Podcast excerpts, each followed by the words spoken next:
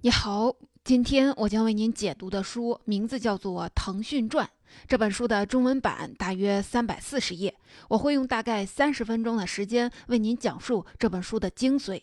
以腾讯为代表的中国互联网企业的发展历程，是一部物竞天择、适者生存的企业进化史，是互联网创业者们发挥聪明才智，满足用户持续变化的需求，不断推出升级的产品，并快速适应市场变化的共同演进过程。这本书讲述了腾讯从1998年到2016年的发展历程。作者用“幸存者”“挑战者”和“领跑者”三个词概括了腾讯在中国互联网行业发展过程中扮演的三个不同的角色。幸存者说的是腾讯起步于1998年这个中国互联网创业的黄金年代，在众多的竞争者中脱颖而出，活了下来，有很大的偶然性。挑战者说的是腾讯在发展过程中面对着各种各样的挑战，有的来自于国外的巨头，有的来自于国内的同行，有的来自于多变的政策，有的来自于媒体的压力。面对这些挑战，腾讯和很多中国企业一样，主动出击，杀出了属于自己的一片天地。领跑者说的是，长大后的腾讯渐渐褪去野蛮生长的野性，逐渐展现出行业领导者的特质，用更加开放的态度打造自己主导的互联网生态。这本《腾讯传》的作者是财经作家吴晓波。吴晓波被誉为中国最出色的财经作家之一，他的代表作品有《大败局》《激荡三十年》《跌宕一百年》。浩瀚两千年等等，《大败局》这本书曾被评为影响中国商业界的二十本书之一，而《激荡三十年》《跌宕一百年》和《浩荡两千年》则分别写了改革开放后的三十年间、十九世纪末到改革开放前这一百年间，以及公元前七世纪到十九世纪末这两千年间，在这三段时期中，我国商业发展的历史进程。作为一名财经作家，吴晓波的写作风格是用大历史的视角和简洁的文字，选取写作对象发展过程中的关键时点、关键事件和关键人物，梳理出写作对象发展过程的主要脉络。这本《腾讯传》是吴晓波写的第一本企业传记，用本书。沿用了他写商业史一贯的写作风格，从腾讯创业开始，选择了腾讯发展史上一些关键时点和关键事件，描绘了腾讯从一家新创业企业到一家商业帝国的发展过程。虽然腾讯只是一家互联网企业，但它却是中国互联网行业发展的一个缩影。腾讯创业前后的一年时间内，诞生了搜狐、网易、百度、阿里巴巴等后来的中国互联网巨头。这些互联网巨头几乎在同一时间诞生，有其必然性，也有其偶然性。从必然性看，当时互联网在中国的普及程度接近了百分之二十，达到了行业爆发的引爆点。从偶然性来看，腾讯、阿里、百度等企业都在两千年初美国互联网泡沫破灭前拿到了一笔巨额的风险投资。如果这笔钱拿到的太早，可能在互联网狂热中已经烧完；如果再晚一些，可能就根本拿不到钱了。所以，读这本《腾讯传》，我们不仅能了解一家互联网企业的发展史，而且能够回顾整个中国互联网行业的风云岁月。下面我就为您详细讲述书中的内容。这本书中，作者想表达的主要思想是：中国互联网企业的发展史就像一座活火山一样，既充满了活力，又充满了不确定性。以腾讯为代表的一批互联网企业之所以能够取得现在的成绩，一定是做对了一些事情。这些事情主要包括对用户需求理解的不断加深，对提升组织效率的持续探索，对完善产品体验的极致追求，对复杂市场环境的快速反应。综合起来，就是要具备适应环境和不断演化的能力。也正是因为如此，这本书在《腾讯传：一九九八到二零一六》这个大标题下，还有一个副标题《中国互联网公司进化论》。接下来我就从四个方面来理解这本书的重点。第一个重点，腾讯对用户需求理解的不断加深；第二个重点，腾讯对提升组织效率的持续探索；第三个重点，腾讯对完善产品体验的极致追求；第四个重点，腾讯对复杂市场环境的快速响应。我们先来看看腾讯对用户需求理解的不断加深。网上曾经流行过一个说法，说马化腾是腾讯的第一产品经理。马化腾也曾经在香港大学的一次分享中提到，作为产品经理，最重要的能力就是把自己变成傻瓜，发现问题，想清楚为什么会这样，然后变成开发者解决问题。换句话说，就是要能够一秒钟变成小白，在一秒钟变回专业人士。马化腾这个能力实际上是通过长期贴近用户，不断加深对用户需求的理解获得的。在一九九八年，腾讯第一次开技术讨论会时，讨论 QQ 的前身。QICQ 的时候，马化腾就提出了一个听上去和技术无关，而且很古怪的问题：我们的用户会在哪里上网？马化腾之所以问这个问题，是因为腾讯的 QICQ 模仿的是美国在线公司的 ICQ 软件。当时个人电脑在美国已经非常的普及，很多人都是在自己的家里上网，在个人电脑上使用 ICQ 软件，所以 ICQ 软件把用户的聊天内容和朋友列表都存在电脑的客户端上，这样做也有助于保护用户的隐私。但是在当时的中国，这种模式就行不通了。当时中国的大多数网民都没有自己的电脑，他们通常是在网吧上网。如果把聊天内容和朋友列表存在电脑的客户端上，换一台电脑使用 QICQ 的时候，就找不到原来的内容和朋友列表了。于是 QICQ 就把用户信息和好友名单放到了后台的服务器上。解决了这个用户的痛点。腾讯的 QICQ 和以后的一些产品之所以能够取得成功，和包括马化腾在内的主要创始人极度的重视用户需求是分不开的。后来，随着腾讯的发展，QICQ 改名 QQ。虽然 QQ 用户增长很快，但一直找不到盈利的模式。快速增加的用户数反而成为了巨大的成本，消耗着昂贵的服务器和带宽等资源。这个问题后来是怎么解决的呢？腾讯成立了一个叫“阿凡达”小组，从用户的角度研究用户需求，研发出了一个叫 QQ 秀的产品，对 QQ 虚拟形象正式的收费。在 QQ 秀商城中有服装、眼镜、首饰等各种虚拟物品，售价在五毛钱到一块钱之间。在 QQ 秀上线的半年时间里，就有五百万人购买了这项服务，平均花费五块钱左右。QQ 秀就是后来腾讯主要的收入来源之一，虚拟物品的最初尝试。满足了用户在虚拟世界打造一个理想中的自己，实现自己在现实世界无法完成的梦想和需求。随着 QQ 的快速发展，腾讯累积了大量的用户。两千零一年一月，QQ 注册用户就超过了四千万。当时，腾讯的主要产品还是 QQ 的客户端和 QQ 秀这两款产品，解决了用户的即时通信需求和在虚拟世界实现小满足的需求。后来，马化腾提出了打造一站式在线生活平台的想法，创造一个新的英文单词 ICEC。I 代表信息，第一个 C 代表通信，E 代表娱乐，第二个 C 代表商务。两千零五年，腾讯宣布新的战略，希望能够全方位的满足人们在现实生活不同层次的需求，希望自己的产品和服务像水和电一样融入人们的生活当中。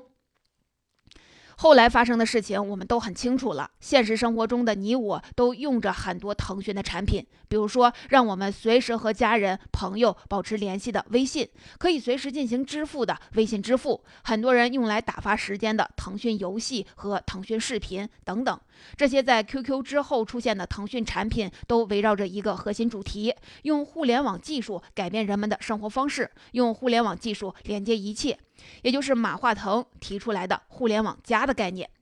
我们来总结一下：第一个重点，腾讯对用户需求理解的不断加深。关于“互联网加”有很多的说法。通过梳理腾讯的发展历程，我们也可以把马化腾提出来的“互联网加”理解为互联网加需求。因为腾讯的发展就是一个对用户需求理解的不断加深的过程。最初，腾讯有点误打误撞地进入了。网络即时通信领域，用 QQ 满足了用户沟通交流的需求。后来用 QQ 空间等满足用户在网络世界中自我实现的需求。再后来，用游戏和视频等满足了用户的文化娱乐需求。最近几年，微信支付的发展又满足了用户在线下消费场景的许多需求。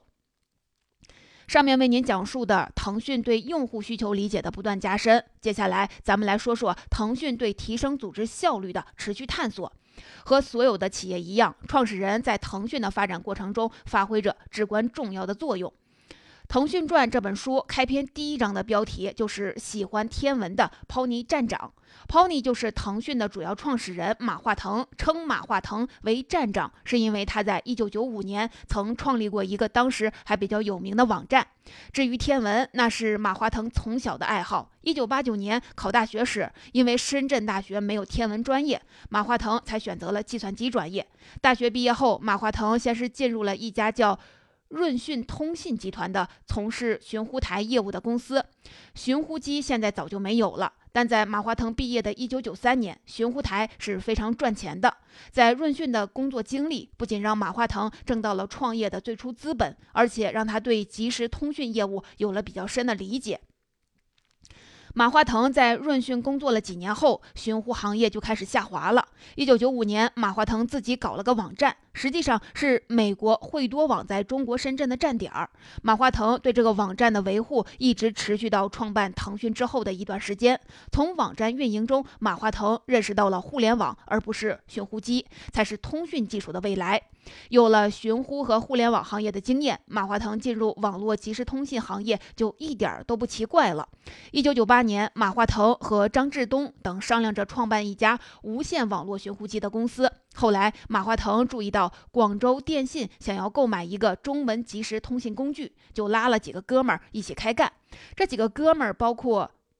张志东、陈一丹、曾李青，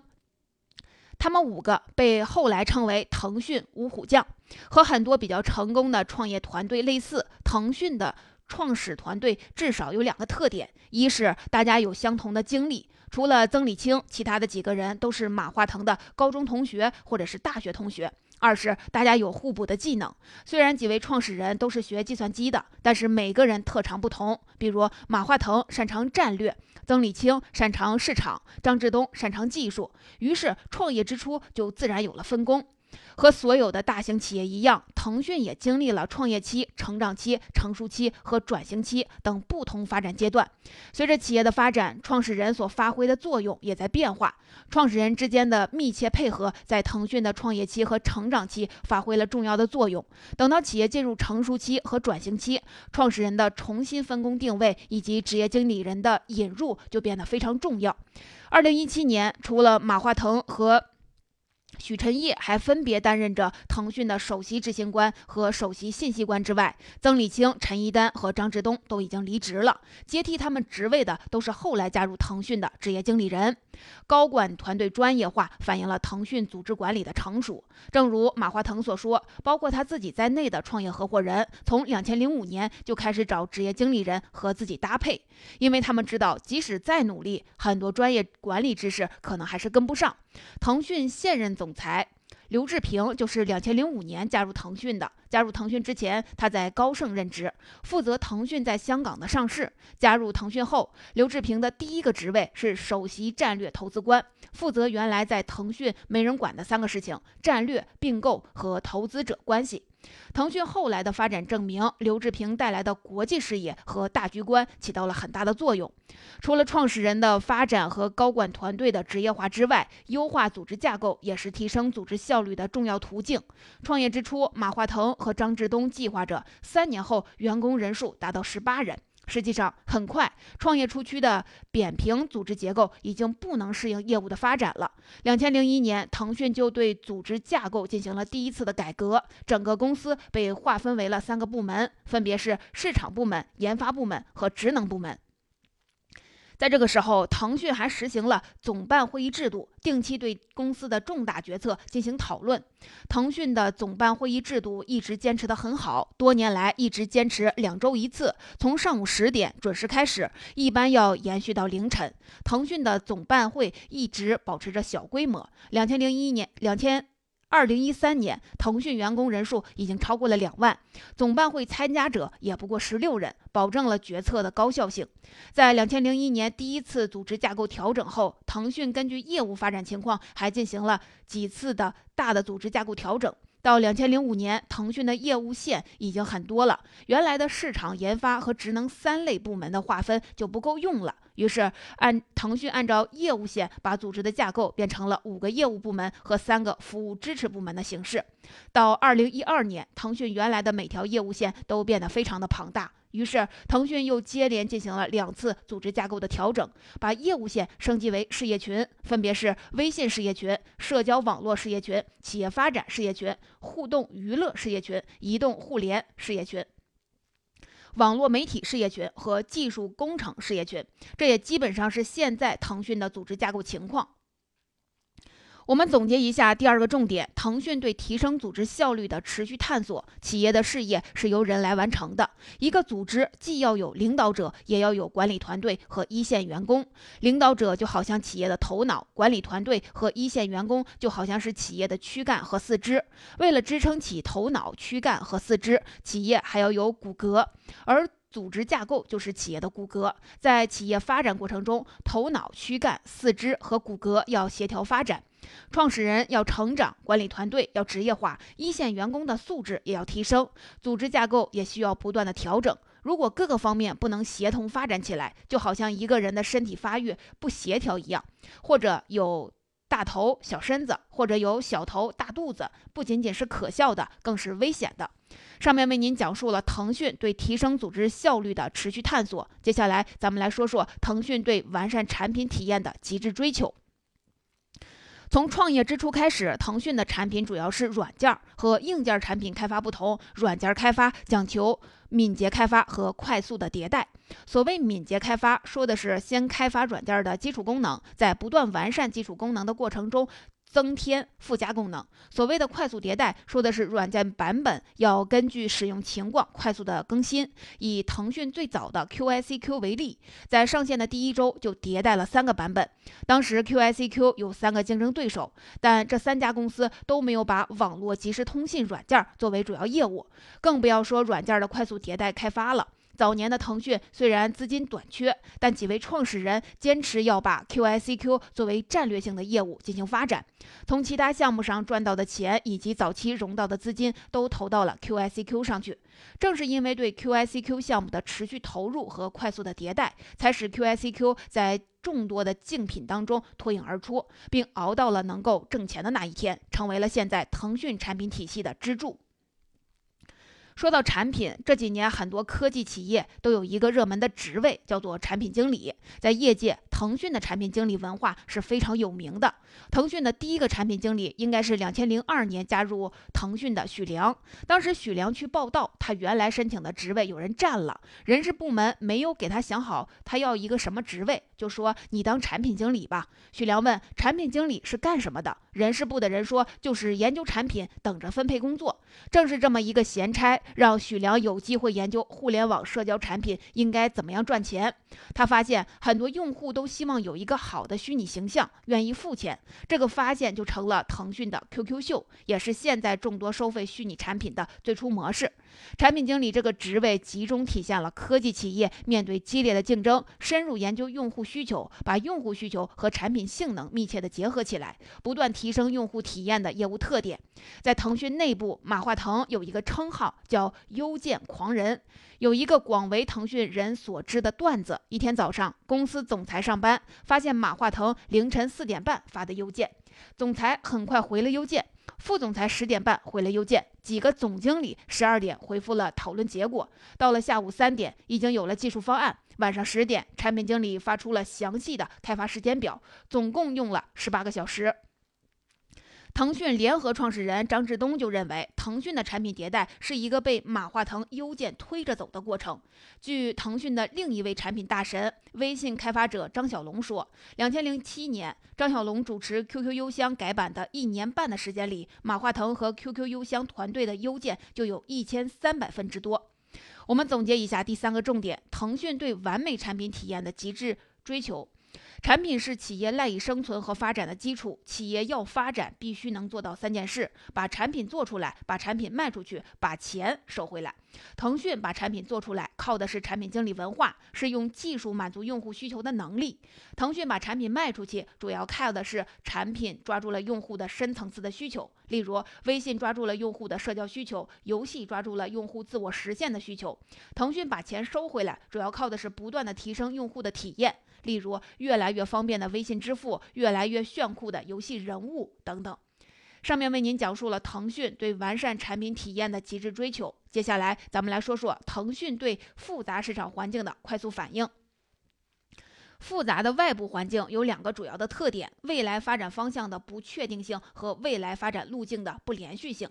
腾讯开始做 QICQ 的时候，互联网基础设施还很差，寻呼机还大行其道，网络即时通讯的未来充满了不确定性。在从事网络即时通讯业务的几家企业中，腾讯的实力是最弱的，经常都。东拼西凑的钱来添加服务器资源，如果不是在金融危机来临之前获得了 ITG 和电讯盈科的投资，还非常弱小的腾讯肯定难以为继。当时腾讯未来发展的路径也是不连续的，在腾讯的发展过程中，至少有四次抓住了技术或商业模式创新的关键机会。第一次是互联网开始在中国普及的1999年，抓住了网络即时通信的技术机遇，开发了 QICQ。第二次是在主要的盈利来源电信增值服务面临危机的2003年，开发出了虚拟道具销售的商业模式。第三次是在2008年，看到游戏从 PC 端向手机端转移的趋势，切入更适合手机的休闲游戏市场，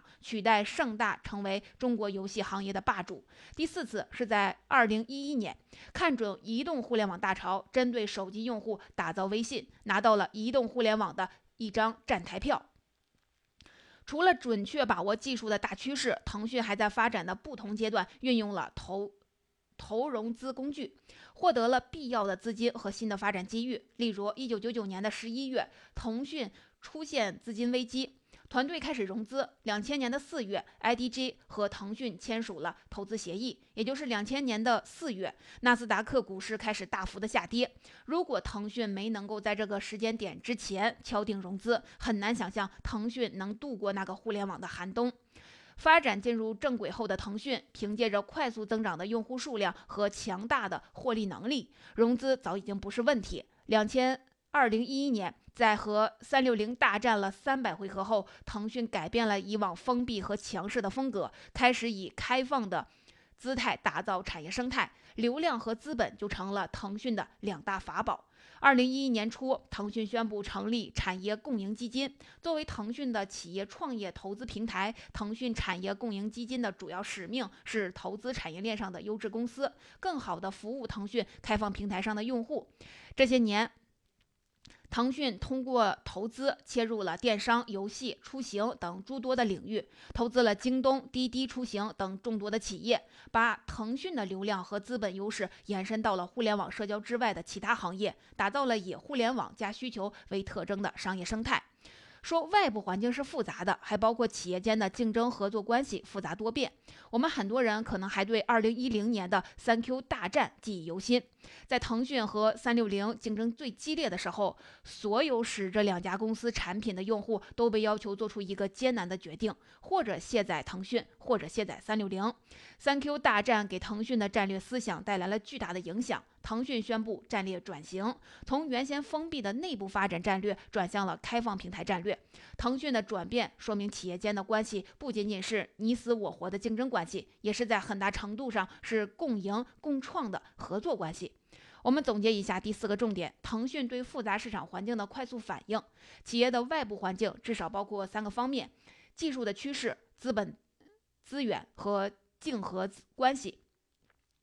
包括腾讯、苹果、谷歌等在内的科技公司，虽然销售收入和排在世界五百强前列的企业相差很远，但他们才是全球市值最高的企业。原因就是这些科技企业代表着未来的技术和商业趋势，资本资源在企业发展过程中也至关重要。正因如此，风险投资才成了科技企业发展背后的重要推手。此外，企业间的竞合关系也是复杂多变的，打打杀杀、恩恩爱爱都是常态。总结为您分享的主要内容就跟您讲到这儿。在读这本书的时候，我们需要注意一点：作为一本当代企业的传记，作者需要在写作中获得写作对象的支持，需要在细节的真实性和框架的完整性之间进行妥协，需要在各方观点和自己的独立视角间找到平衡点。因此，这本书只是为我们提供了了解腾讯的一个视角，但作为一本企业传记，这本书对腾讯发展全面的把握还是很不错的，可以说是众多中国企业传记当中的佼佼者，非常值得一读。下面来简单的回顾一下为您分享的内容。这本《腾讯传》封面上用了“幸存者”“挑战者”和“领跑者”这三个词来形容腾讯，很贴切。任何一家企业从创业开始，第一需求是活下去，成为幸存者。接下来，企业就要通过挑战再为企业站起来。站着把钱赚了，再往后，企业就要会像生命体一样，想方设法的把自己的基因传下去。而把基因传下去的方法，不仅仅是延续企业的生命，还有建立生态，成为领跑者。要想完成幸存、挑战和领跑三级跳，企业需要在用户、组织、产品和市场四个方面不断的探索。这本书就主要说了腾讯在这四个方面的发展历程。第一，腾讯对用户需求理解的不断加深。腾讯创业之初抓住的用户痛点是网络即时通信，当时用户主要是使用传呼机，但传呼机功能单一，而且费用较贵。凭借着 QQ 的即时通信功能，腾讯满足了用户交流的需求，并通过网络效应开始满足用户的社交需求，QQ 空间等产品成为了用户交流的虚拟世界。基于 QQ 空间等产品，腾讯逐渐为用户打造了一种互联网生活的方式。随着移动互联网时代的到来，腾讯利用微信等产品深入挖掘用户需求，帮助用户实现消费升级。第二，腾讯对提升组织效率的持续探索。腾讯创业之初只有五六个人，七八条枪。虽然而，虽然五位创始人既有共同的经历，又有互补的能力，很快搭建起了高效的研发营销体系。随着战略的调整，按照组织跟战略的原则，腾讯不断的调整组织架构，建成了支持企业生态战略的事业群架构，使腾讯兼具小企业的活力和大企业的资源整合能力。第三，腾讯对完善产品体验的极致追求。腾讯和许多中国企业一样，创业初期的产品主要是基于对国外产品的模仿，但由于当时中国的网络条件差，腾讯不只是简单的模仿，而是进行了迭代创新。如果说技术上模仿的成分还很高的话，腾讯等一批中国企业在商业模式方面的创新，甚至已经超过了外国师傅。第四，腾讯对复杂市场环境的快速反应。从 BAT 等互联网巨头创业1998年到1999年算起，中国互联网行业起步还不足二十年。在这段时间，中国互联网行业经历了从具有极高的不确定性的混沌的市场，演变为充满机会的蓝海市场，进而成为竞争惨烈的红海市场。这几年又出现了许多新的创业机会，腾讯等一批企业正是凭借着对复杂市场环境的快速反应，才成功的从幸存者和挑战者成长为领跑者。